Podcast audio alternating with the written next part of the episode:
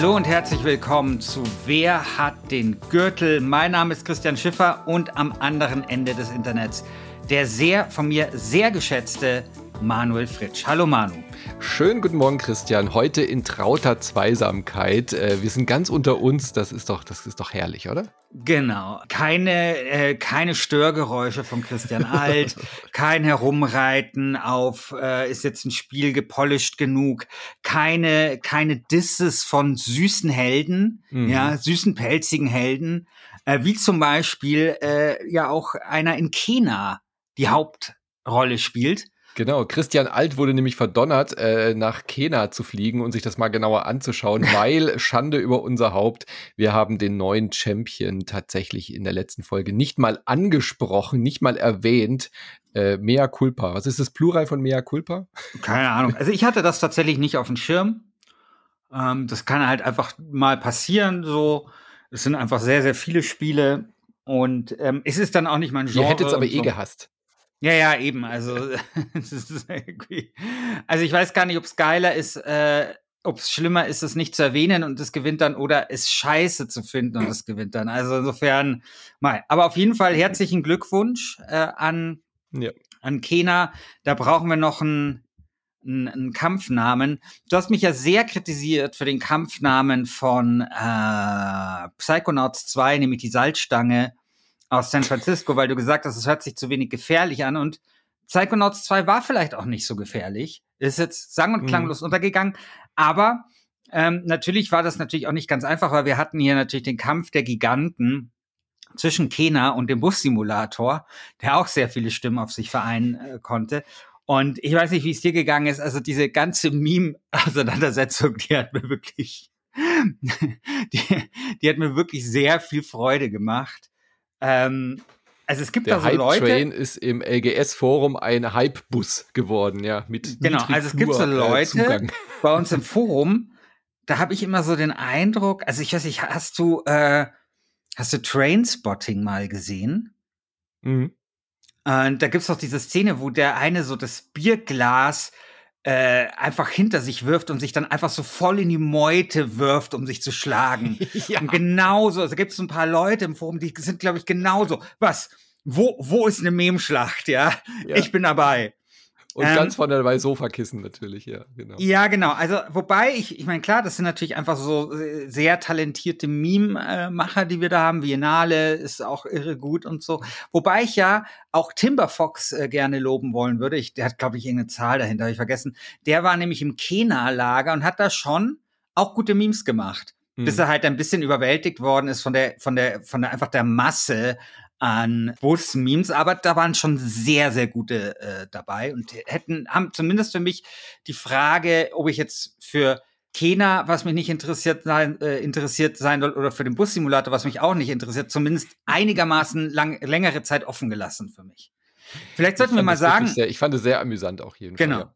Vielleicht sollten wir mal sagen, Christian Alt ist natürlich im Urlaub. Mhm. Ähm, deswegen kann er nicht bei uns sein. Er hat uns allerdings eine Sprachnachricht hinterlassen. Mhm. Und da ist die Frage, wollen wir die jetzt hören?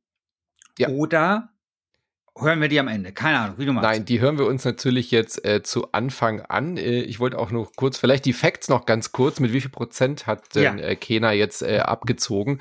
Und ich, ich fand es wirklich interessant, der Bussimulator, dass der wirklich so als, kommen wir einigen uns auf etwas, was äh, anders ist als Kena. Was ist das Gegenteil von Kena? Und sich dann alle auf den Bussimulator einigen konnten, weil es waren ja so viele andere gute Spiele dabei, aber die haben keinen gemeinsamen Nenner gefunden. Das war wirklich eine interessante Schlacht diesen Monat, ja. Wo ist denn das Studio Ember Lab, das Kena gemacht hat, her? Weißt du das? Das sind Amerikaner, aber welche Stadt weiß ich jetzt nicht mehr. Gut, während du ein bisschen die Fakten vorträgst, recherchiere ich das, weil dann können wir nämlich gleich einen Kampfnamen vergeben. Und vielleicht auch wichtig, wir hatten ja Anfang des Jahres darüber abgestimmt, ob die Gürtelträger äh, nach was sie benannt werden sollen. Davor waren es ja Tiere, diesmal waren es äh, Speisen ja. Mhm. Und im Januar steht die neue, ähm, ja, steht die neue Änderung, die neue Abstimmung äh, bevor, nach was die dann benannt werden sollen. Also wenn ihr Ideen habt, dann teilt sie uns gerne mit. Keine Ahnung, was das sein kann. Werkzeug, äh, der, ja, der, der Hammer, Hammer, aus Hamburg oder sowas. Ja, der Schrauber aus ja. äh, Ich fand ja diese Speisen irgendwie zu ungefährlich. Also die Currywurst aus Kena oder so, ich finde, das klingt nicht wie ein Kampfname. Also ich bin also vielleicht für, für, Vorschläge. Ja. ja. Krankheiten oder sowas. Äh, ja, Werkzeuge finde ich gar nicht so schlimm. Überlegt doch euch was ähm, für den Manu, das gefährlich klingt, dass er wirklich genau. da ein bisschen eingeschüchtert ist. so, ich, während du jetzt diese Fakten vorträgst, genau, die recherchiere ich, woher die kommen. Die Eckies, nämlich äh, Kena hat mit 24 Prozent sich den Titel geholt äh, mit äh, gegen Psychonauts, aber eigentlich war es eher ein Kampf gegen den Bus Simulator 21, denn äh, Psychonauts als Gürtelträger ist mit 5 Prozent äh, äh, mit eingezogenem Schwanz äh, vom Ring verscheucht worden. Der Bus Simulator konnte 18 Prozent auf sich vereinen, also wirklich ein ansehnlicher Kampf, 24 zu 18 Prozent. Und Deathloop musste sich geschlagen geben. Also hätten die ganzen Bus Simulator Fans wären die aus dem Bus ausgestiegen, aus dem Niedrigbus-Eingang, äh, Niedrigflureingang und wären bei Deathloop eingestiegen in die Dauerschleife, dann äh, wären das 28 Prozent gewesen, liebes Forum, und hätte Kena in die Schranken gewiesen. Ähm, Pathfinder auf Platz 4 mit 8 Prozent und danach sammeln sich so die 6, 5, 4 Prozent äh, Spiele. Ja. Okay, danke, dass du so lange vorgetragen hast. Ich, ich habe es trotzdem nicht geschafft herauszufinden in der Zeit, woher das Studio kommt.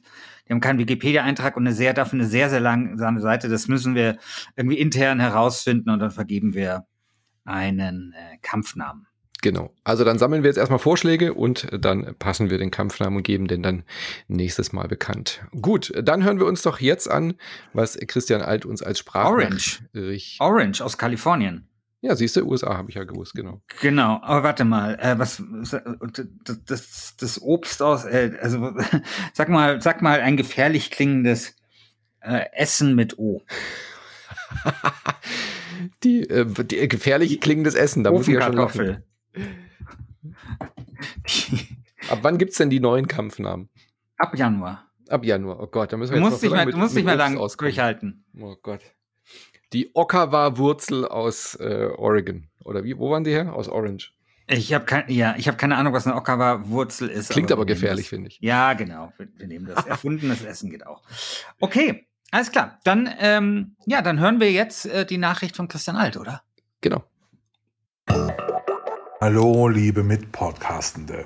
Ich kann ja diesmal leider nicht dabei sein. Ich melde mich aus einem Airbnb in Lissabon, wo ich gerade angekommen bin. Es ist sehr schön hier, aber ich bin mir sicher, in Deutschland ist es auch genauso toll wie hier. Ähm, so, ich bereite mich jetzt mental darauf vor, heute Abend ähm, schön essen zu gehen und einen Portwein zu trinken, während ich äh, in den Sonnenuntergang schaue. Und während ich das tue, werdet ihr ja über Spiele reden. Und ich kann mir schon genau vorstellen, wie das läuft. Da wird zum einen der Manu sein, der als einziger Metroid Dread gespielt hat, weil es für die Switch rauskommt. Christian wird dazu nicht viel zu sagen haben. Ähm, andersrum ist es dann bei Age of Empires 4, da werden, da werden alle sagen, hey, das hätte ich irgendwie gern gespielt. Ähm, äh, haben, haben sie aber nicht, ich übrigens auch nicht. Und dann gibt's immer noch Far Cry 6, da wird Christian Schiffer sagen, dass das jetzt endlich auf der dummen Geil-Skala ganz unten ausgeschlagen ist und deswegen eigentlich das geilste Spiel der Welt sein muss. Ich drücke diesen Monat aber einer, einem ganz besonderen Spiel die Daumen und zwar Marvel's Guardians of the Galaxy. Jetzt hätte ich auch nicht erwartet, dass ich das sage. Aber äh, wenn ich aus dem Urlaub zurückkomme, bin ich da am gespanntesten drauf, wie dieses Spiel ist, weil gerade sich ja alle in Lobeshymnen überschlagen und man nur Positives über dieses Spiel ähm, hört, von dem man nicht gedacht hätte, dass es, äh, dass, äh, dass es nach dem Desaster von Marvels Avengers nochmal so passiert. Also dem drücke ich ganz fest die Daumen. Außerdem hat es natürlich die geilste Grafik von allen. Ich bin eine kleine Grafikhure. Ähm, und das geht leider nicht anders. Und dann habe ich leider noch eine traurige Nachricht zu vermelden. Ich habe ja hier im Urlaub nur mein MacBook dabei und auf dem MacBook läuft der Epic Game Store leider nicht, beziehungsweise Darkest Dungeon 2, was heute am 26. Oktober, wo wir diese Folge aufnehmen, rauskommt. Ich kann es leider nicht spielen und kann nicht sagen, ob dieses Spiel den, äh, das Kampfgewicht hat. Äh, ich kann mir aber sehr, sehr gut vorstellen, dass das noch ein heißer Kandidat wäre, falls einer von euch diesem Spiel das Kampfgewicht zustehen möchte, zugestehen möchte. Ähm, Ich wünsche euch ganz viel Spaß und nächsten Monat hören wir uns wieder. Dann bin ich nämlich wieder in Deutschland. Dann podcasten wir alle aus unseren tristen Büros und äh, Spielzimmern, während draußen die kalte, nasse Welt an die Fenster klatscht und jeden Urlaub vergessen macht. Podcasten wir wieder und machen es uns gemütlich. Ich freue mich drauf. Hab euch lieb. Ciao. So, vielen lieben Dank, äh, Christian Alt aus dem Urlaub. Ja, hier ist auch sehr schön. Äh, nicht nur bei dir ist schön, hier ist auch schön. Und äh, genau, ich finde, er hat ja ein paar sehr wahre Worte gesagt. Also natürlich habe ich Metroid Dread gespielt. Natürlich habe ich Metroid Dread gespielt und natürlich wirst du es nicht gespielt haben. Ja, selbstverständlich, ich habe keine Ahnung, wovon da die Rede ist. Aber ich, ich habe doch nicht Age of Empires 4 äh, gespielt. Ich bin ja nicht bescheuert. Ich habe es gespielt natürlich. Da hat er nämlich Unrecht. Ich habe das nämlich schon ein bisschen anspielen können. Der Release ist nämlich erst morgen am Zeitpunkt der Aufnahme, äh, 27. Aber ich habe es äh, NDA-mäßig schon ein bisschen anspielen können, ist aber auch schon vorbei. Deswegen kann ich da gleich auch ein paar Takte zu sagen. Ich habe es aber nur sehr kurz angespielt. Aber wo ich ihm absolut zustimmen würde, wo ich auch glaube, dass du wieder deine äh, Dummheit-Geilheit-Skala einführen würdest, ist nämlich Far Cry 6. Da ja, war ich mir boah. auch sowas von sicher, dass du das, darüber da, Ja, ja, dieses Spiel, das ist einfach, ich glaube, das ganze, die ganze Serie Far Cry wurde kreiert oder sagen wir mal, es läuft unweigerlich auf den Punkt zu, dass äh, sie auf einer dumm und geil Skala ja. ja Qualitätsmatrix äh, eingeordnet wird. Das ist, muss ich sagen, mittlerweile fast der einz die einzige Daseinsberechtigung, die ich in dieser Spieleserie sehe äh, womit ich vielleicht schon in meinem Urteil ein bisschen vorgreife, aber das sparen wir uns. Ja, dann fangen wir doch direkt damit an, oder? Das ist doch auch einer der großen AAA-Spiele, die diesen Monat rauskommen und äh, vielleicht ja sogar eine Herausforderung für Kena. Nee, nee. Das, das ist zu dumm. Also es ist wirklich, also du kannst dir nicht vorstellen, wie dumm dieses Spiel ist. Dass ein Spiel dumm ist, ist kein Problem. Ich mag ja dumme Spiele und das wird ja manchmal ein bisschen verwechselt mit, dass ich jetzt irgendwie dumme Spiele dumm finde, also so schlecht mhm. finde oder sowas, ja. Ähm, das ist für mich jetzt aber überhaupt gar kein Qualitätsurteil, sondern es gibt ja ganz großartige dumme Spiele, die ich einfach gerne spiele. Also ich, ich bin großer Fan von Borderlands. Ich find's geil, wenn man Spiele spielen kann und man ist verkatert und man muss irgendwie nicht jetzt richtig mitkommen, was da jetzt schon wieder gesagt worden ist. Und so Spiele, die sich halt einfach so ein bisschen dahin spielen, ja. Und es ist wirklich sehr, also ich, ich, ich ziehe meinen Hut vor Menschen, die ein dummes, geiles Spiel machen. Ich finde, mhm. das ist die Königsdisziplin. Jeder was ist, denn, was ist denn das beste, dumme, geile Spiel der Welt? Keine Ahnung, Adventure Capitalist oder so. Das ist schon sehr, sehr dumm so und sehr, sehr geil. Diablo, ja, ja, klar. Äh, Borderlands finde ich eben. Ja, stimmt. Ja. So, also das sind schon sehr, sehr dumme Spiele, aber die sind halt auch sehr, sehr geil. Ich meine, jeder, jeder kriegt ein schlaues Indie-Spiel, ein schlaues, geiles Spiel hin, ja. Aber ein dummes, geiles Spiel zu machen, da gehört viel dazu. Das ist für mich die Krönung der Games-Schöpfung. So. Und das Problem von ganz, Far Cry. Ganz kurz, sag mal, äh, hast du diese Dummheits-Geilheitsskala nicht auch bei einem, äh, ihr hattet doch mal diesen Talk mit diesen, äh, wo ihr über Far Cry 4, glaube ich, gesprochen habt, oder? So dieses literarische, spielerische Quatsch. Das kann sein, ja, ja. Das ich glaube, da hast du die nämlich erfunden. Ja, ja, da, das kann, das ist krass. Du erinnerst dich dran und ich ja. nicht, aber du hast recht. Da habe ich die erfunden. Und also wirklich, Far Cry 6 also ich meine, Far Cry 4 war ja schon sehr dumm, aber Far Cry 6 ist wirklich sehr, sehr dumm. Es ist vom Geilheitsaspekt ähnlich geil. Ich finde ein bisschen weniger geil als die Vorgänger. Ähm, aber ich la lass mich vielleicht erstmal kurz was zum ganzen Dummheitsaspekt sagen. Also das Spiel will einfach überhaupt nicht mehr sein. Äh, nee, ich meine, völliger Unsinn. Das ist nämlich genau das Problem. Also das Spiel ist sehr, sehr dumm.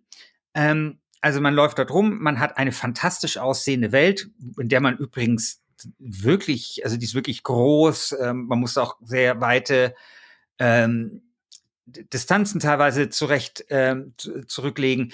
Die Open World ist, also die wurde sehr gelobt. Ich finde die aber so, naja, also die ist schon schön und so, aber sie wirkt auf mich schon ein bisschen generisch und so und, und sehr kulissig ist halt wieder mal, also weißt ja, wie das bei Ubisoft ist, das ist ja immer so ein bisschen so, ne? Also, dass du irgendwie mhm. das Gefühl hast, naja, es ist irgendwie alles nur Kulisse und boah. So, ähm, es ist ein riesiger Abenteuerspielplatz. Ähm, man kann das sehr gut spielen, wenn man verkatert ist. Man kann mhm. das sehr gut spielen, äh, wenn man äh, einen Podcast dazu hört. Man kann das sehr gut spielen, wenn man, was weiß ich, parallel äh, irgendeine wichtige, äh, super, super wichtige Besprechung hat auf dem zweiten Ohr, weil, tun, äh, genau, weil es ist einfach so dumm, du musst dich da um nichts kümmern. Also man muss nicht große, drüber nachdenken, weil es, ja. es, verspricht doch immer so viel Story bei bei Ja, und das ist das Problem. Hm. Das ist das Problem. Tatsächlich die beste Besprechung, die ich dazu gelesen habe, war die von Elena Schulz in der GameStar, die sehr gut herausgearbeitet hat, dass dieses Spiel sich nicht entscheiden kann, ob mhm. es jetzt quasi so ein deepes hey, ich erzähle euch was zum Thema Revolution sein will, oder halt ein fucking dummer Abenteuerspielplatz, ja. Mhm. Und das Ding ist, du hast dort Szenen, also eine, ich weiß nicht, ob das jetzt so krasser Spoiler ist, ich glaube aber nicht, es gibt eine Mission, da musst du so äh, Leichenberge fotografieren, so um das der Welt, um, um die, um die ähm, Verbrechen des Regimes zu dokumentieren. Man muss mhm. dazu sagen, das ist halt so ein bisschen angelehnt an so ein Südam also südamerikanische Diktatur und sowas, die man da stürzen will. So Kuba-artig, oder? Ja. Genau, so Kuba-artig. Da verschmelzen, also ich, ich finde das ganz interessant, so, weil da verschmelzen sehr viele unterschiedliche Revol also Diktat Diktaturbilder mhm. ähm, so in, in diesen Figuren und wie dieser Staat geführt wird. Echt ganz schön. Aber, ähm, oder ganz interessant, schön ist es jetzt nicht. Und weißt du, du hast diesen Abenteuerspielplatz. Es ist oft so, dass es bei diesen also das, das total so witzig ist. Also du kriegst, bist irgendwie 15 Minuten in dem Spiel, dann kriegst du irgendwie schon so ein, als, als ähm, Companion so ein Krokodil äh, an die Seite gestellt, das irgendwie in einer Tour, während du da ballerst, Faschisten zerfleischt und so. ähm, und diese ganzen Revolutionäre sehen irgendwie aus wie aus so einem Hipster-Katalog und als würden sie irgendwie slacklinen und würden, würden irgendwie die die, die ganzen äh, Trendsportarten machen, wo ich gar nicht mhm. genau weiß, wie die alle heißen. Aber Slacklines ist halt eins davon, als würden die lauter eben diese geilen, geilen äh, Action-Sportarten machen. So, da wird dann auch viel gesoffen und Party gemacht und so. Es gibt so Missionen, da musst du irgendwie, was weiß ich für eine Party, irgendwie den Alkohol besorgen oder irgend so ein Scheiß. Ja, und plötzlich kommt halt eine Mission. Du, fotografier doch mal hier diesen Leichenhaufen, um zu dokumentieren, wie schlimm dieses Regime ist, ja. Mhm. Und das ist halt so, also das ist wirklich so deppert. Ähm, und das hat Elena Schulz wirklich schön herausgearbeitet, dass sich dieses Spiel eben nicht entscheidet, was es denn eigentlich erzählen will. Du hast so das Gefühl, da gibt's so die einen, die an diesem Tisch saßen, die sagen, hey, komm, lass doch hier irgendwie ein bisschen Che Guevara äh, mäßig, aber so ein bisschen in cool und so mit mit mit irgendwie Leuten, die bunte T-Shirts tragen. Und dann sitzt jemand anders so, nee, also ich meine, ehrlich gesagt, in dem Szenario, da müssen wir schon ein bisschen was Gehaltvolles erzählen. Also lass doch eine mhm. Mission einbauen, irgendwie, wo du Leichenberge fotografierst. Und das geht halt nicht. Das geht halt nicht und das funktioniert nicht. Und es ist wirklich einfach ähm, kein, also das, das, dieses Bemühen, da eine wirkliche Geschichte erzählen zu wollen, das geht für mich total nach hinten los. Das ist äh, Ludo-narrativ, dissonant bis zum Bersten teilweise. Mhm. Und ähm, deswegen funktioniert das, finde ich, nicht. Wenn man jetzt sagt, so wie ich das ja tue dann, ja, ich mache den Ton ganz leise. Ich höre Podcasts dazu. Ich schlafe meinen Kater aus.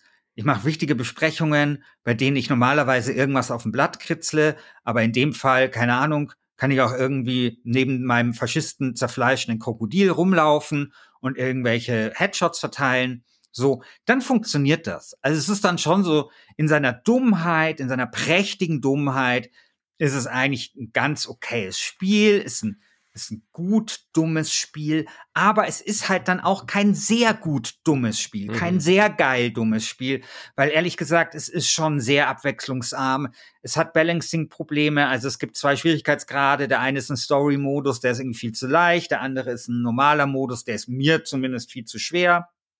Ähm, ähm, irgendwie schleichen, finde ich, geht nicht so richtig geil. Ähm, die Missionen sind abwechslungsarm ähm, die Fähigkeiten finde ich nicht, also du hast halt nicht so ein, so ein Rollenspielsystem wie in Teil 4 oder Teil 5, wo du halt aufsteigst und neue geile Fähigkeiten freischaltest, sondern es funktioniert irgendwie anders. Wie, ich habe nicht genau kapiert, wie, pff, keine Ahnung. Also es ist, das Problem an dem Spiel ist nicht, dass es dumm ist, das Problem ist an dem Spiel, dass es nicht geil ist, ja. Mhm. Und wenn man die Story ernsthaft dazu zählen würde, konsumieren würde, dann würde wahrscheinlich dieser nicht geil Regler auf meiner Qualitätsmatrix, den müsste ich noch weiter nach links schieben, weil dann wäre es noch ungeiler. Also okay. deswegen keine Ahnung, kauft euch das, wenn das im Sale für 20 Euro ist und ihr nichts zu spielen habt und irgendwie was Dummes wollt. Man hat das ja manchmal, ne, so wie, wie, wie keine Ahnung, man halt einfach mal sagt, hey, ich will jetzt hier mal so einen Burger verdrücken, ja, so habe jetzt voll Bock auf so einen Burger, den hau ich mir so richtig schön ins Gesicht, ja.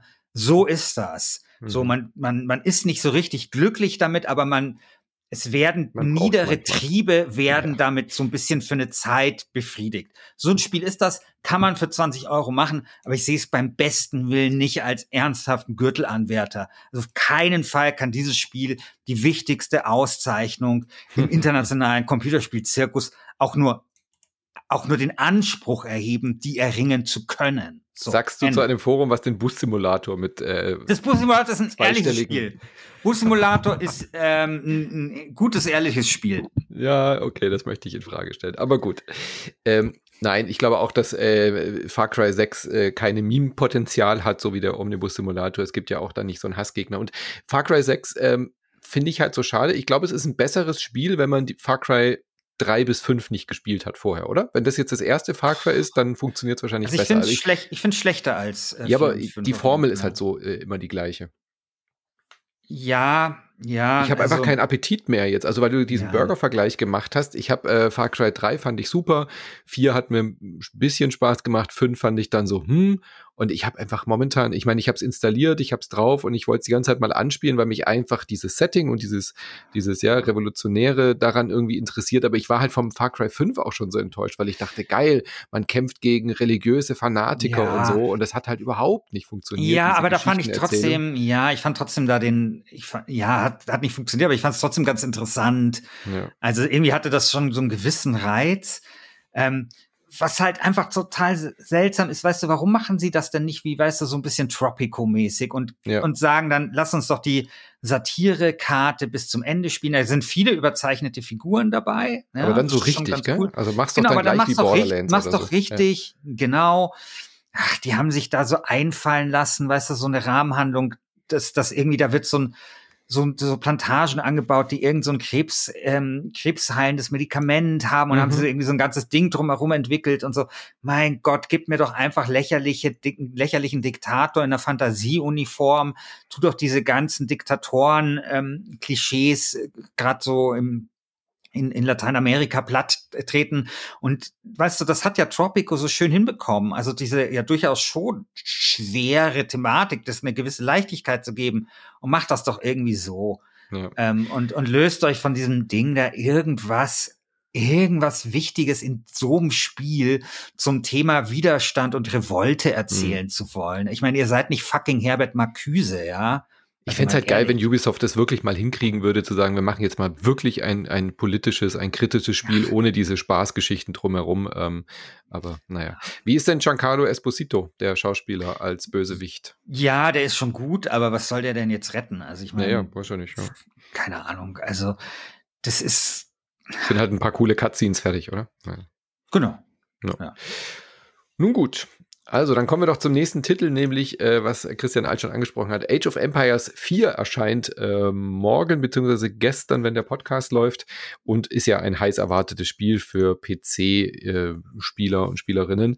Age of Empires 4 ist, hätte ja nicht gedacht, dass es das überhaupt noch äh, irgendwie rauskommt. Das war jetzt ja jahrelang im Gespräch. Immer wieder wurde gesagt, es kommt, es kommt. Dann wurde wieder irgendwie, wurde es wieder ruhig um den Titel und jetzt ist es endlich da. Hast du denn die alten Age of Empires gespielt, also gerade Age of Empires 2? Ja, habe ich gespielt, ähm, aber ich bin da gar kein Fan. Also ich weiß hm. gar nicht genau, wie der Christian darauf kommt. Ich mag ja Echtzeitstrategien nicht so gerne.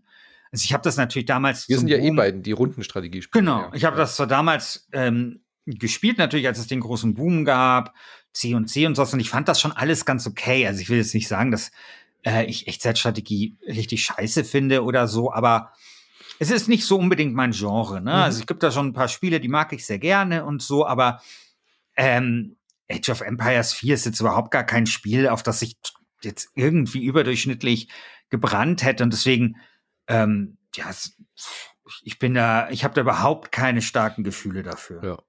Aber der Hype ist schon da. Also so in dieser Bubble, so gerade wenn man ähm, da so ein paar, paar, Leute hat, die sich da eben sehr drauf freuen, die sind schon sehr heiß drauf und es ist halt auch ein tot, ein totes Genre. Also ich meine, ich habe damals eher immer Command Conquer gefeiert.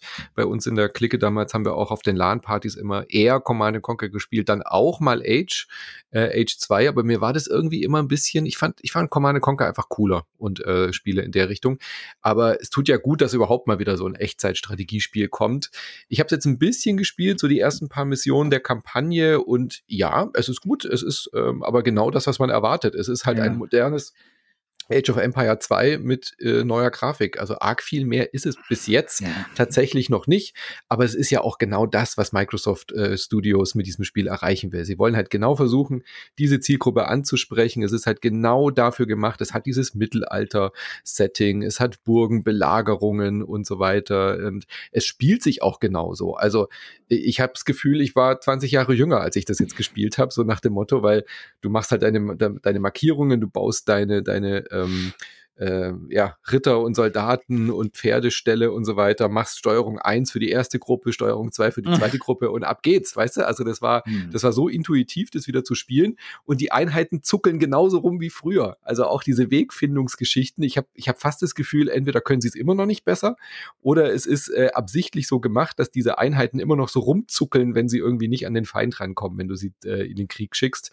Es hat sicherlich ganz viele tolle Verbesserungen äh, im Detail, aber äh, soweit habe ich es jetzt noch nicht gespielt. Aber es wird, glaube ich, für für die Leute, die darauf gewartet haben, wird es, glaube ich, ein Erfolg werden. Und äh, die werden damit sehr viel Spaß haben, definitiv. Dann erzähle ich dir jetzt ein bisschen was zu Metroid äh, Dread.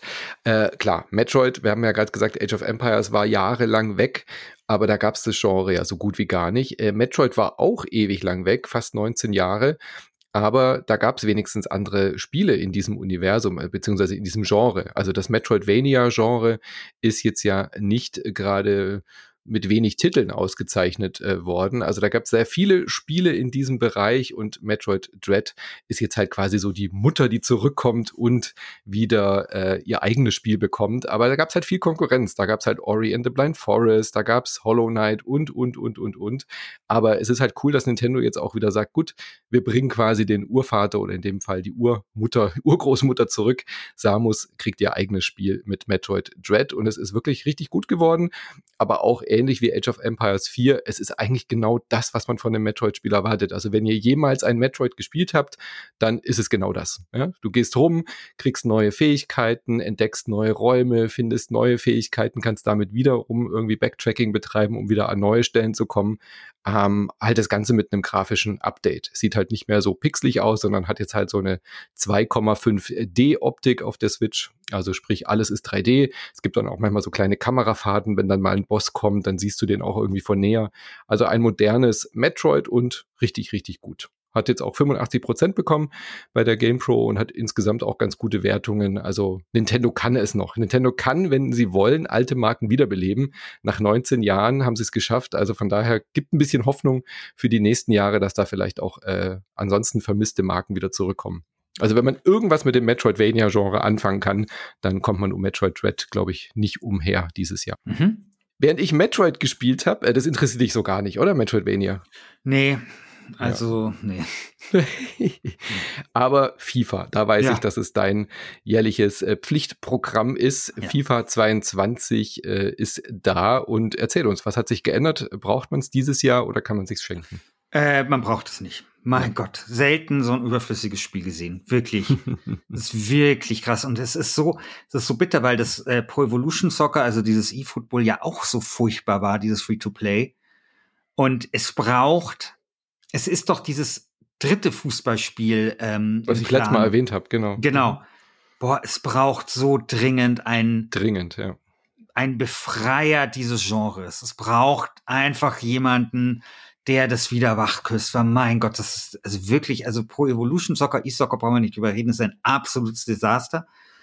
Und FIFA 22 ist jetzt kein Desaster, aber das ist halt so, ja, ich weiß nicht, das ist halt, jetzt lass mich mal irgendwie einen Fußballvergleich ähm, bringen. Das ist so wie HSV, weißt du, das ist so ein, mhm. so ein langsamer Niedergang. Ähm, also wie damals, als der HSV noch nicht abgestiegen ist, sondern sich dann immer wieder gerettet hat. Das ist halt so ein langsamer Niedergang und man denkt Dieser sich, langsame Tod, ja, genau. Ja, also was das bräuchte, wäre einfach, dass es so richtig scheiße wird, dass man das einfach mal, mal in sich geht und überlegt, was man da besser machen kann. Hm. Also FIFA 2020 finde ich tatsächlich auch ein bisschen eine Frechheit. Also weil, also es ist natürlich jetzt trotzdem immer noch kein schlechtes Spiel, aber ähm, was wirklich erstaunlich ist, es ist, es hat weniger zu bieten als der Vorgänger. Mhm. Also beim Vorgänger kam ja dieses Volta Football dazu. Und da gab es dann eine dürre Story. Die war jetzt nicht besonders geil, aber die war schon ganz nett. Die war aber schon viel schlechter als diese Alex Hunter Stories, die es davor gab. Bei dem jetzt fehlt einfach die Story. Es gibt gar keine Story mehr. Also weißt du, du hast jetzt drei, vier FIFAs hintereinander gehabt. Also diese Alex Hunter Story, da ging es um so einen ja. Aufstrebenden Fußball. Und das war eigentlich total nett. Das war total cool, ja. Das war total cool. Hast es viermal gehabt und jetzt haben die gesagt, ach, weißt du was, das können wir uns sparen. Und das war schon beim letzten, im letzten Jahr so, dass das irgendwie schon fast, also den Namen Story gar nicht verdient hatte, ja, sondern so, naja. Ähm, aber diesmal ist einfach gar nichts. Und weißt du, du hast ja bei FIFA immer das Ding gehabt, dass, sie, dass sich die Spiele nicht unterscheiden, aber dass quasi weniger drin ist als hm. im mhm. Vorgänger, das ist schon erstaunlich. Und das betrifft wohl auch die Lizenzen. Die Lizenzen interessieren mich jetzt nicht so. Ähm, dieses Volta Football, was letztes Jahr dazu gekommen ist, das hat mir letztes Jahr ziemlich gut gefallen. Ich mochte das. War das nicht schon ähm, zwei Jahre dabei? Aber ja, ich, ja. Ich meine, dass das letzte Jahr erst, es kann auch sein, dass es zwei Jahre waren, weiß ich nicht. Aber das war halt immer, da war immer das einzige Problem, so ähnlich wie die, die, die sahen, da sahen die Spieler so aus wie die Revolutionäre in Far Cry. Ja, ja genau. Ja, halt auch immer so Action-Sport-Scheiße und komm, hier kannst du irgendwie, was ist ich, die, die geile Hose freischalten und dieser ganze Bullshit, weißt mhm. du, und mhm. dann halt 58.000 Arten, um, um sich ein cooles High Five zu geben alles total furchtbar. Ähm, aber es hat halt Spaß gemacht. Jetzt ist es irgendwie bei Volta Football so, dass wenn du viele Tricks machst, dann kriegst du irgendwie zwei oder drei Tore gut geschrieben, wenn du eins schießt. Also sozusagen dieser ganze Trickaspekt wird mhm. nochmal angehoben, was ich gar nicht so cool finde, weil hey, das Tor soll Tor, fertig aus. Also, ja, ja, es soll halt ein Fußballspiel sein und ich will hier nicht California Games haben, weißt ja. du? California Games, äh, was war das geilste California Games Spiel? Äh, äh, Hacky-Sack. Hacky-Sack, genau. Ich will hier nicht Hacky-Sack äh, machen und äh, Punkte dafür bekommen, sondern ich will auch, schon auch ein bisschen Fußball da haben. Und und was dazugekommen ja. ist jetzt so ein Arcade-Modus. Also es gibt jetzt quasi so, so kennst du so Disco-Bowling, wo dann wo dann so Neonlichter an sind. Es gibt jetzt so einen Arcade-Modus bei Volta, dass man so Minispiele, also während man so. äh, die Ladezeiten hat, gab es doch auch immer diese Trainingseinheiten, ja. wo man ja. irgendwie Tore abschied, also ja. so äh, Minitore treffen muss oder trippeln muss. Und das haben sie jetzt quasi als Multiplayer-Modus in Volta noch integriert. Das habe ich mal ausprobiert. Da hast du dann halt zum Beispiel so Disco-Platten auf dem Boden, äh, die du so einfärben musst, wie bei Tony Hawk. Ja, also, oder Geil. du hast vier Tore in einem Kreis und in der Mitte liegt ein Ball. Alle rennen in die Mitte und versuchen dann eben diesen Ball zu erwischen. Also solche Geschichten sind noch ja. dazugekommen. Also minimale Veränderungen, ja. aber man merkt halt wirklich, wie EA und FIFA nur noch auf diesen äh, Kartenmodus, auf das FUT abzielt. Ja, also, und das ist wirklich. Und das dann halt noch als Vollpreis zu verkaufen, ist halt einfach eine Frechheit. Es ist, es ist furchtbar. Ich meine, ich, ich finde dieses Volta, da könntest du es so cool aufziehen, da könntest du eine schöne Geschichte erzählen, weißt du, ja. mit, mit irgendwie, hey. Straßenkicker und Straßenkicker, so. Straßenkicker, genau. So, und da, das, das ist genau dasselbe Menü, da hat sich nichts getan. Es ist so, ja. das ist so uninspiriert. Also, sorry, ich, ich, ich spreche das erste Mal in meinem Leben, sonst sage ich immer nur, ist ein Spiel geil oder nicht geil oder dumm oder keine Ahnung, aber ich möchte bitte meine gesamte Autorität äh, von äh, des, des von Schiffers Spielebude und generell meinem, dem Namen, den ich mir in den letzten Jahren als Spielebesprecher erarbeitet habe, dazu nutzen, eine explizite Kaufwarnung vor FIFA 2022 ja. auszusprechen. Das darf man einfach nicht unterstützen, finde ich auch. Also, also das wirklich. muss sich dringend, dringend neu erfinden. Ich glaube, das wird auch passieren. Wir haben bei Le News bei uns, das ist äh, unser Format, wo wir eben über aktuelle Sachen äh, reden. Liebe Grüße an Robin äh, bei Insert Moin. Und da haben wir auch drüber gesprochen, dass FIFA ja die Lizenz, also der Fußballverband will ja. die Lizenz äh, so teuer bezahlt haben, irgendwie zwei Milliarden oder irgendwas ja. steht da gerüchteweise im Raum. EA möchte das nicht mehr zahlen. Ich glaube, das könnte eine Chance sein, FIFA als Fußballspiel neu zu erfinden oder neu zu positionieren, wenn sie dann eben nicht mehr diese Auflagen vom Fußballverband haben. Ähm, ich bin gespannt, was sich da tut, aber sie müssen irgendwie was machen. Also ja. jedes Jahr dieses FUT für 60 Euro zu verkaufen, das kann es einfach nicht sein. Nee. nee. Okay.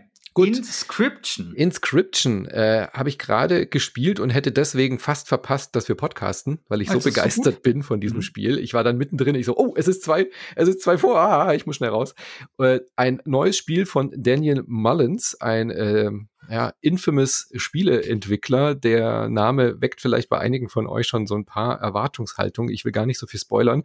Ist der Mann, der Pony Island gemacht hat, mhm. wenn ihr das kennt oder wenn du das kennst. Ja. Es ist im ersten Moment, äh, denkt man, das Spiel ist ein weiteres Kartenspiel. Also so ein bisschen im Slay the Spire äh, Prinzip hast du so eine, so eine Map mit so einem ganz coolen Grafikstil, also so, so eine Mischung aus groben Pixel-Voxel-Style, aber es ist dann doch irgendwie 3D, äh, wirklich cool gemacht. Und du hast ein Kartenspiel, bei dem du eben äh, so eine Figur über so eine, äh, über so eine Landkarte ziehst und dann hast du dort halt wie bei Slay Spire oder Spielen dieser Art immer so Begegnungen. Du hast dann vielleicht auch mal ein Lagerfeuer, wo dann ein paar Leute stehen, da kannst du dann eine Kreatur ans Lagerfeuer setzen und dann wertest du die Karte auf. Oder du findest so ein Opferaltar, wo du dann eine Karte hergeben musst, zum Beispiel ein Vogel, und dann kriegst kriegt ein äh, Maultier bei dir irgendwie eine Flugfähigkeit. Also so klassisches Kartenspielprinzip, wo du dann eben ähm, Permadeath wieder von vorne anfängst, wenn du es nicht schaffst. Und dann äh, kommt immer eben ein Battle und dann wird es so symbolisiert, ähm, haben an, ein, einige andere Kartenspiele auch schon gemacht, dass du wirklich halt äh, wie bei Hearthstone oder so auch dein Gegenüber eigentlich siehst. Du siehst dann die Hände von dieser komischen, mystischen Kreatur, gegen die du spielst. Es scheint irgendwie so ein altes magisches Wesen zu sein. Du siehst nur so leuchtende Augen und dann spielst du dieses Kartenspiel. Und mehr will ich eigentlich gar nicht sagen. Ähm, es ist ein richtig gutes Kartenspiel. Also es sind geile Fähigkeiten, geile, tolle, neue Ideen dabei. Du musst Kreaturen opfern, damit du andere aussprichst, so Blutopfer. Ähm, was weiß ich, dann kommt so eine Fähigkeit hinzu, dass immer wenn ein Tier stirbt, kriegst du so eine, so eine Münze, äh, eine Knochenmünze. Damit kannst du dann wieder andere Kreaturen beschwören. Oder ähm, aber auch so, ja, du, du findest dann immer wieder neue Dinge, die dich völlig aus der Bahn werfen. Also mhm. das ganze Ding ist auch so, das kann man vielleicht sagen, so ein, es durchbricht die vierte Wand. Ja? Und mhm. mehr will ich gar nicht sagen. Also wenn ihr irgendwas mit Kartenspielen äh, anfangen könnt und eben so Spiele mögt wie Pony Island und Co., die so mit eurer Erwartungshaltung spielen, Inscription unbedingt anschauen. Es ist richtig, richtig gut. Mhm. Ich bin mir sicher, dass das bei einigen Top Tens dieses Jahr äh, äh, dabei sein wird. Das ist für mich momentan der, der Indie, der Indie-Hype-Überraschungshit des Jahres bisher. Ja, klingt ausgesprochen interessant. Ausgesprochen interessant. Dann sag mir doch was über Disciples Liberation. Da habe ich gesehen, hm. dass du das gespielt hast und das äh, habe ich ja gedacht, ja, das spielt so allein wegen dem Namen schon nicht. Ja, aber der Christian Alt hatte ja in der letzten Folge erklärt, wie man es ausspricht. Deswegen ist es ist die Kuh ja vom Eis. Ach so. Also Disciples Liberation ähm, ist äh, ein Strategierollenspiel, rundenbasierend. Ähm, so ganz so klassisch, bisschen, oder? So ein bisschen so Baldur's ja, Gate-Style, oder wie muss man sich das vorstellen? Ja, nee, also nicht so ganz. Also ähm, du, du hast halt, oh Gott, wo, wo fange ich da an? Also, das ist ja, also diese Disciples-Serie, die habe ich tatsächlich nie gespielt, aber die ist ja so ein bisschen auch so ähm, Heroes of Might Magic mäßig, ne? Ach so, sowas. Mhm. Genau, du hast halt so eine Basis kannst du ausbauen, wobei es auch strange ist. Ich spiele das Spiel jetzt seit zehn Stunden und ich kann meine Basis noch nicht ausbauen. Also es, ich glaube, das ist so Stufe zwei oder drei, keine Ahnung, ganz seltsam. Ich check's nicht so ganz. Und du reitest halt durch so Landschaften und machst dann Quests und dann, äh, wenn es zum Kampf kommt, gibt's halt Hexfeld. Mhm. Und das ist ähm, ganz nett. Das finde ich wesentlich besser als das Bou äh, Bounties, äh, King's Bounties, über das wir letztes Mal gesprochen mhm. haben. Das ja auch so eine Might and Magic ähnliche Serie quasi. Aber mit diesem 3D rumlaufen war das, gell? Das genau. Mhm. Hier ist es ganz klassisch. Du hast halt irgendwie so diese Karte und du, du tust auch, weißt du, immer so, so Holzfällerlager und sowas und da gibt dir das Holz. Ich weiß halt nicht, für was ich das Holz ausgeben soll und das ganze Gold und sowas. Ich schwimme darin rum und ich habe keine Ahnung. Es ist irgendwie, es wirkt da ein bisschen undurchdacht an der Stelle. Mhm. Ähm, auf jeden Fall ist aber so das Kernding sind halt diese rundenbasierenden Kämpfe und diese, die spielen sich ganz gut, ja. Also ganz klassisch, hey, du hast Zaubersprüche, du du hast bestimmte Charaktere, die haben bestimmte Fähigkeiten und das hat sogar ein paar neue, neue Sachen oder recht Komfortsachen, nämlich ähm, wenn du, wenn du dein Dings nicht weiter bewegst, dann heilt der automatisch ein bestimmtes Ding seiner, seiner, ähm, seiner Lebenspunkte und sowas. Also es ist wirklich ganz gut gemacht das hat äh, so Metascore, ich glaube, so einen mittleren 70er gehabt und genau da sehe ich's. Also, hm. das ist ein gutes Spiel, wenn man wie ich an so einer runden, runden Strategienadel hängt, ja, und irgendwie alles Mögliche spielt, was in dem, äh, in dem Bereich rauskommt. Aber ich sag mal so, wenn man jetzt zum Beispiel, was ich ein Spiel hat wie wie war das, was letztes Mal dabei war, dieses Rollenspiel äh, Kings, Kings äh, Kings, äh, nee, Kingmaker irgendwas. Wie sind nochmal? Kingmaker. So, ich, äh, Pathfinder Wrath of the Righteous. Genau, Pathfinder, ja. bla bla bla. Genau. Also, wenn ich ein Rollenspiel spielen kann mit rundenbasierenden Kämpfen, da sehe ich halt einfach überhaupt keinen Grund in einer Zeit, in der Pathfinder existiert, mhm. Disciples zu spielen. Ja. Also das ist so, das kann man irgendwie machen, wie gesagt, wenn man unbedingt was will, aber auch da würde ich dazu raten, wartet mal ab, bis das irgendwie günstiger ist. Guckt euch vielleicht mal an, wenn ihr krasse Hexfeld ähm, Fans seid, aber spielt vielleicht, wenn ihr rundenbasierende Rollenspiele wollt und sowas, doch wirklich andere Dinge, die besser sind erstmal.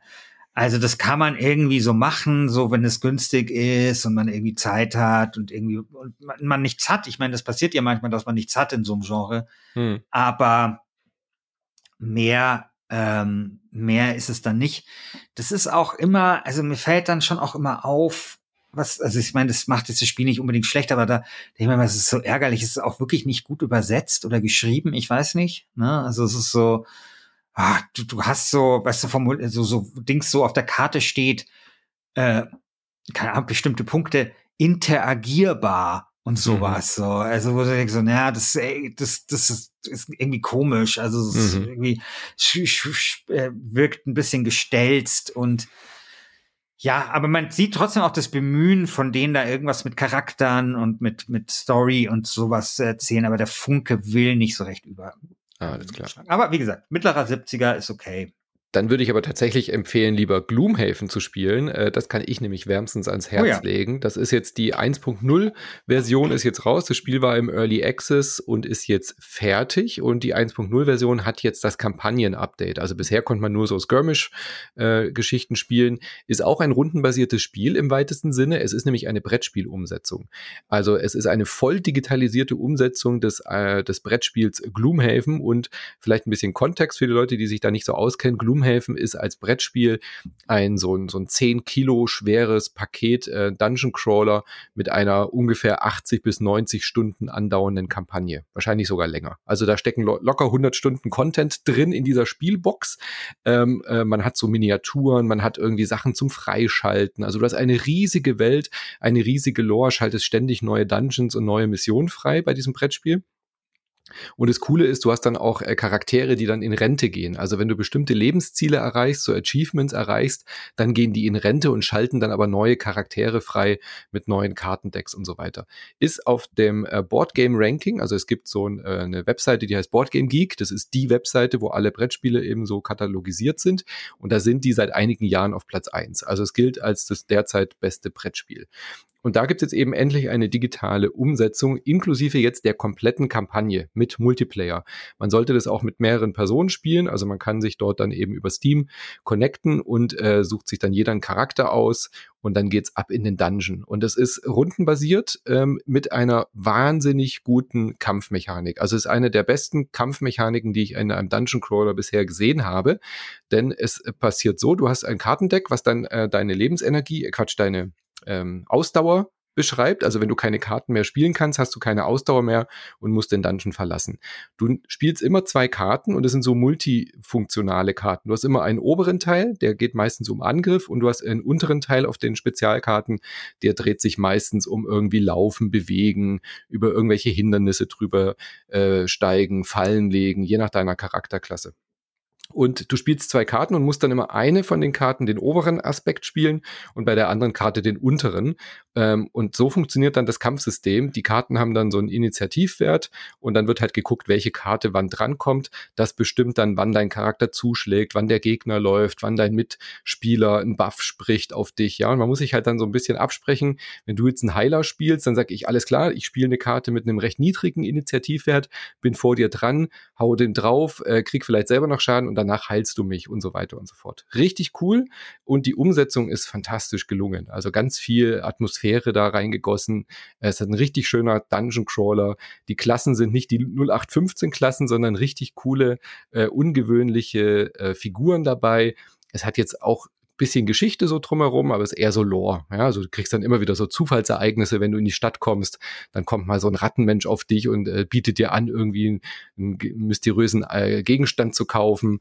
Aber auch da passiert sehr viel. Du kannst dann irgendwie Ruf in der Stadt gewinnen und dann schaltest du neue Missionen frei und so weiter richtig cool, ähm, wenn man ein bisschen was so für, für Kartenspiele und Dungeon Crawler übrig hat und so einem grundsätzlich so einem Brettspielprinzip, es ist halt ein sehr langsames Spiel dadurch im Vergleich, nicht abgeneigt ist, dann ist es äh, richtig, richtig gut. Gerade in einer Gruppe mit zwei bis drei Leuten, fantastisches Spiel. Sehr schön. Könnte ich mir gut vorstellen, müssten wir drei eigentlich mal spielen, so im Stream. Das wäre bestimmt sehr lustig. Das können wir machen. Das können wir Dann erkläre ich euch das mal. So. Gut. Und dann habe ich noch ganz kurz für, für Christian Alt jetzt extra, weil er es gesagt hat, Marvels Guardian of the Galaxy. Das kam nämlich just äh, eine Stunde jetzt vom Podcast, kam mein Code. Habe es jetzt gerade installiert und jetzt die erste Stunde ähm, mal angespielt ähm, heute Morgen. Stimmt gar nicht. Eine Stunde vorm Podcast habe ich Inscription gespielt, aber heute Morgen habe ich mir Guardians of the Galaxy ein Stündchen angeschaut und es ist fantastisch bisher. Also absolut cool gemacht. Äh, klar muss man äh, Marvel mögen, aber es ist halt eine Neuinterpretation von diesen Guardians of the Galaxy, die man jetzt ja vor allem aus dem Kino kennt. Comic-Leute haben die ja schon ein bisschen länger ähm, auch gekannt. Es ist halt so eine sehr selbstironische ähm, Science-Fiction-Truppe. Äh, kennst du wahrscheinlich. Ich weiß nicht, bist du groß Marvel? Bist du Kinogänger, der Marvel im Kino guckt? Nee, überhaupt nicht. Aber ich habe Guardians of the Galaxy gesehen und fand es total geil. Ja, also, okay, also wenn das du das magst, dann musst du genau. Also das ist ja. jetzt, das ist jetzt tatsächlich so das einzige äh, was ich, was mir so, was ich so richtig. Er und Deathloop ja. und so. Ja, ja, genau. Also wenn es witzig ist und so. Äh, äh, äh, Deathpool. Dead, Deadpool. Ja, ja, genau. Ja, genau. Also wenn man Marvel grundsätzlich nicht mag, aber dann gibt es ja viele, die sagen, ja, aber Guardians of the Galaxy war lustig. So. Und das ist halt genau dieser Humor, ja. Die nehmen sich selber nicht so ernst, die haben ständig so dieses Banter. Also du hast ja, du läufst da mit vier, fünf Leuten rum ähm, gehst dann halt auf äh, Missionen, hast du dein Raumschiff als Basis, hat so ein bisschen so Mass Effect Atmosphäre und läufst dann so im Uncharted Tomb Raider Stil dann eben durch die durch die Welt, ähm, hast Kämpfe, die dann aber auch sehr cool funktionieren. Also du steuerst immer den Star Lord, aber kannst dann so auf der Schultertaste quasi auswählen, was deine Mitstreiter machen sollen. Also du kannst dann quasi sagen, Groot, dieses, dieser, dieses Baumwesen, ähm, soll so eine Baumattacke machen, dass die Gegner, die um dich rum sind, wenn da jetzt, da kamen so 20 so Blobs auf mich zu und dann kommt halt so ein Slow Motion, du siehst, wie Star-Lord so auf dem Boden schlittert und dann kannst du halt quasi so taktische Befehle geben, wie bei Mass Effect, ähm, fessel die jetzt alle mit deinen Wurzeln und dann bleiben die halt quasi für 30 Sekunden sozusagen betäubt und dann lässt du wieder los und dann geht's wieder in Echtzeit weiter und du ballerst äh, die ab. Dann rufst du irgendwie Rocket zu Hilfe, er soll irgendwie Raketen feuern und dann kommt Gamora und so. Ja? Also richtig cool, äh, sehr actionreich, aber eben mit sehr viel Dialog, mit sehr viel Story und angeblich soll die Story so ein bisschen schleppend vorangehen. Soweit bin ich jetzt noch nicht, aber bisher macht's mir höllisch Laune. Richtig cool. Sehr gut. Ja. Besser, besser als The Avengers. Das war ja wirklich ein, äh, ein, ein, Griff ins Klo, aber das Marvels äh, Guardians of the Galaxy ist tatsächlich sehr gut, weil es auch wirklich rein auf den Singleplayer sich konzentriert und nicht so dieses Games as a Service hat, was die Avengers hatten. Ja, Gut. Was, äh, was, was steht denn bei dir noch diesen Monat so an? Also wir nehmen jetzt ja schon Ende des Monats auf, aber einige spannende Titel kommen jetzt noch. Zum Beispiel Writers Republic, wenn wir noch mal bei Ubisoft sind. Ist das sowas für dich, so dieses oh. äh, mit dem Motorrad, mit Motocross, mit dem äh, BMX irgendwo runter nee. sich werfen den Berg? Ach nee, nee, nee. Auch nicht, gell? Nee. Also ich glaube, was wir nicht letztes Mal nicht drin hatten, das könnten wir dieses Mal mit reinnehmen, ist halt dieses Astra, Astria Ascending. Das kam Essen. genau am 30.09. kam yeah. das raus. Deswegen wäre es ja eigentlich offiziell nicht erlaubt, Christian. Ja, aber ich glaube, wenn wir das, wenn das sozusagen in diesem Limbo war zwischen zwei mhm. Folgen, äh, ich glaube, das ist dann legitim. Ähm, das ist so ein JRPG und mir hat das eigentlich ziemlich gut gefallen. Also das ist jetzt, das hat schon auch viel Kritik abgegeben, abbekommen, also weil das so immer verglichen worden ist mit, äh, schon wieder vergessen, wie ist nochmal das für die Switch? Äh, das JRPG für die Switch, das ja, eine. das ja, das ist so auf Retro und so. Ach so, du meinst das mit dem äh, mit dieser komischen Pixel-Optik, mit dieser ja, 3D? Genau, ja, genau. Ja, mir fällt's gleich ein. Octo mhm. Octopus Traveler. Octopo wird, halt, wird halt immer mit o ja. Octopath äh, Traveler verglichen. Nee, ich sag jetzt konsequent Octopus Traveler. Sorry. Genau, ist gut, ja. Also es wurde halt mit, immer mit Octopus Traveler verglichen und ähm, so gut ist es dann halt nicht, ne? Und das hat auch wirklich so Fehler, also so ein paar Sachen, die wirklich irgendwie ein bisschen strange sind. Also der Anfang ist super lame. Bei der Geschichte habe ich überhaupt bis jetzt nicht herausfinden können, um was es da eigentlich geht. Aber wenn man, wenn man so JRPGs mag und es hat eine sehr schöne Grafik zum Beispiel, das finde ich hat ein schönes Kampfsystem und sowas, dann, ähm, dann kann das wirklich Spaß machen. Also ich hatte tatsächlich ähm, sehr viel Spaß und ich fand es dann schade, dass ich dann, äh, dass, dass ich dann halt das wirklich sehr dumme Far Cry ähm, oder sehr leider nicht dumm, aber leider nicht ganz so geile Far Cry 6 spielen musste. Also ich finde, das ist, wenn man das Genre mag und so, dann ist, revolutioniert dann ne, das nichts. Ähm, aber ich finde, das lässt sich gut spielen. Mhm. Und es sieht auch wirklich schön aus. Also so, also ich, ich, ich mochte es mehr. Ich weiß nicht, es hatte, ich weiß nicht, was das für ein Metascore hatte. Ich, 70 äh, ist, also auch so mittlerer 70, da würde ich ein bisschen höher einschätzen, glaube ich. Ja. Was ich mir noch anschauen würde, wenn ich jetzt noch Zeit hätte, andere Spiele zu spielen, ich habe gerade echt zu viel äh, Spiele aktiv gerade laufen, wäre die Schlimmfilm-Mission Bloodpest. Nein, das kommt auch hm. raus diesen Monat. Äh, Moonglow Bay, das finde ich, sieht noch ganz putzig aus. Das hat so diesen Grafikstil von The Tourist, also so von schräg oben, so eine ähm, Tilt-Shift-Optik mit so Voxel. Ja, also man äh, ist in so einer pixeligen, voxeligen Stadt unterwegs, ähm, hat so ein Schifferboot, hat Angelminispiel. Also das sieht so nach einem Feel-Good-Game aus, wenn man abends so ein bisschen runterkommen will. Das ist im Game Pass auch drin, deswegen ähm, installiert ist es schon. Vielleicht, wenn ich abends so mich nicht entscheiden kann, irgendwie was Actionreiches zu spielen, sowas wie Metroid oder so, dann äh, schaue ich mir vielleicht da mal bei in Moonglow Bay um. Das sieht irgendwie sehr putzig aus und ähm, Back for Blood, wenn ich Leute jetzt hätte, die so Left 4 Dead äh, mit mir damals gespielt hätten, ich glaube, das könnte auch ganz spaßig sein. Das haben wir zumindest ähm, früher halt gerne auch mal gespielt und Left 4 Dead will ja nicht mehr weitergeführt werden. Valve hat ja da keinen Bock drauf. Und die Leute, die dann zum Beispiel auch Evolve gemacht haben, die haben dann gesagt, ja, da machen wir halt unser eigenes Left 4 Dead 4 und das heißt jetzt Back for Blood. Ähm, aber das ist Multiplayer, Christian, nix für dich. Aber Koop. Nee. Sehr Zombies im Koop ballern.